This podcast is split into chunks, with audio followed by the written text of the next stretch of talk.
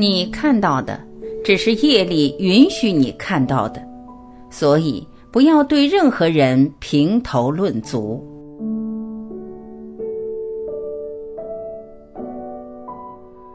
人与人之间像隔了一块透明的玻璃，我们以为自己看得清楚，但其实看到的只是表象。一位大德曾说：“与任何人相处时间长了，肯定都能看出毛病，因为眼睛就是业力专门为我们准备的。因此，我们需要认清自己的评判标准来自于自我。”而不要轻易评论他人的是非功过。其实你看到的只是业力允许你看到的。在生活里，我们常常会凭借“我觉得”“我认为”“我臆想”去揣测别人的心思或事情的真相，从而变成了可怕的键盘侠和道德绑架者。事实上，当我们确信了某种东西，就会选择性的注意和收集相关信息，并按照支持自己的想法或逻辑来解读它们，从而推导出一个符合自己意愿的真相。所以，当一个人内心充满某种情绪或想法时，心里就会带上强烈的个人偏好暗示。继而就会去现实中搜寻相关信息，最终形成一种果真如此的心理定势。事实上，我们只相信自己愿意相信的东西。我们所看到的世界，只是我们愿意看到的部分，只是业力允许我们看到的模样。因此，我们需要学会观清净心，不要轻易评论他人的是非功过。作为修行人，我们更不宜观察或指出他人的过失，不去说众生的过失。对佛门中人，也常观清净心。如果听到他人指指点点、议论别人的时候，可以想到，看到别人的过失，只能证明我们的心不清净。别人到底怎么样，我们谁也无法确定，因为诸佛菩萨为了调化众生，是无处不在的。不轻易评价别人是一种修养。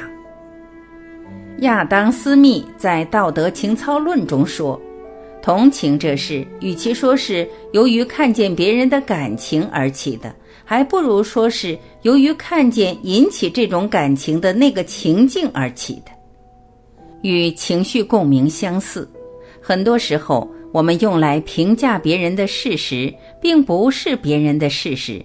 而是经过我们想象、加工、认为的事实。不能否认，我们每个人都或多或少的带有一点优越感，习惯于站在道德高地指点别人的生活。不轻易评价别人是一种修养。子非鱼，安知鱼之乐？你并不了解别人生活的全部，不了解一个人的所有，怎能仅凭几个碎片的场景？仅凭只言片语就对别人定性，人活世上要学会相互尊重，不轻易评价别人就是一种尊重。我知道你的看法，我虽与你不同，但我尊重你，我不会强迫你接受我的观点。梁启超不论是在工作还是家庭生活中，都始终牢记“尊重”二字。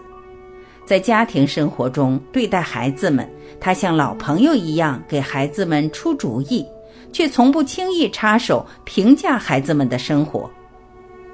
不活在别人的评价里是一种智慧。庄子中讲了这样一个故事：鹏要飞往万里外的南海，蝉和小斑鸠讥笑他说。我们奋力而飞，碰到榆树和檀树就停止；有时飞不上去，落在地上就是了。何必要飞九万里到南海去呢？每个人对生活的理解不同，追求不同。你的尺度不是别人的尺度，别人的看法不代表你的观点。别让别人的看法影响你的生活。不活在别人的评价里是种智慧。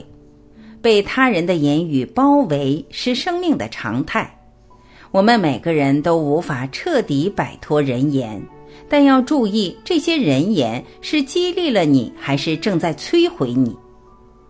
不轻易评价别人是一种修养，不活在别人的评价里是一种修行。